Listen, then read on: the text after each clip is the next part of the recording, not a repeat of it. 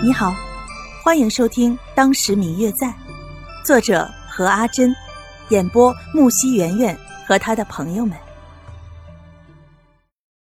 第二百九十六集，心中不仅懊悔起来，想到当初白若秋为了能够与陆轩在一起，吃尽了苦头，想尽了办法，但谁都没有想到是这样的结果。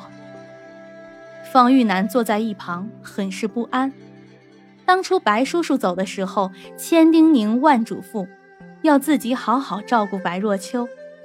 但是结果，林婉倩在一旁轻轻拍打着方玉楠的手背，希望能够安慰他。一群人在房中看着这封信，着实不知道该怎么办。刘芷兰在众人的劝说之下，已经离开了梧州。回到了扬州等待生产。临走前，刘静安答应他一定会在第一时间告诉白若秋，并让他前去探望，如此才安心回家。虽然说白若秋已经将这寻艺楼送给了陆轩，作为祝贺他成亲的新婚贺礼，但是陆轩却一直未来这里收回，直到现在，寻艺楼的老板依旧还是白若秋。如今他不在，风叔便兼职了掌柜与老板的身份，派遣了众多的下属出去寻找白若秋的下落。对于秦宇，大家对他的印象并不深刻，大多时候只是觉得这是一个神出鬼没的人，因此对于他也不在意。那天，自从从云湖边离开之后，秦宇便跟丢了白若秋。在那附近兜兜转转的寻找了一夜，却始终没有发现人影。直到第二天，看见有人在河边看见了一位附近的船夫被抛尸在了河中，猜想白若秋可能是遭遇了什么危险，于是便在梧州城发动了自己所有能够发动的力量，四处寻找白若秋的踪迹。终于，皇天不负有心人。终于被他打探到了白若秋的踪影。今天是叶福与陆轩回门的日子，一大早，叶福便吩咐下人去叫姑爷准备回叶府。这几天，陆轩一直不肯与他同床，以各种借口睡在书房。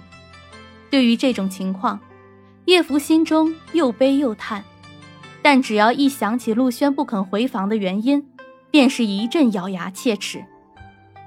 白若秋，哼！等我回去了之后，有你好看的。陆轩，你等着吧，总有一天，我要让你忘了那个贱人。即使心中有一千个不愿意，但是陆轩却也没有忘记当初迎娶叶福的初衷，陪着他一起回到了叶家。其实叶家早在多年前本就是依附于陆家存在的一个外族，因此相隔较近。不过两个时辰左右，马车便已经到了叶家的大门。这些年，因为陆家越来越不得圣心，而叶家因为叶灵溪被选入宫中成为了贵妃之后，这叶家的气派倒是越来越赶上了陆家。站在叶府的大门外，看着叶府脸上的得意之情。不禁有些反感，却不得不对笑脸迎来的岳父大人以礼相待。嗯嗯，我最亲爱的小耳朵，本集已播讲完毕，感谢您的收听。如果你喜欢这本书，欢迎您多多的点赞、评论、订阅和转发哟。当然，也可以在评论区留言，我会在评论区与大家交流互动的。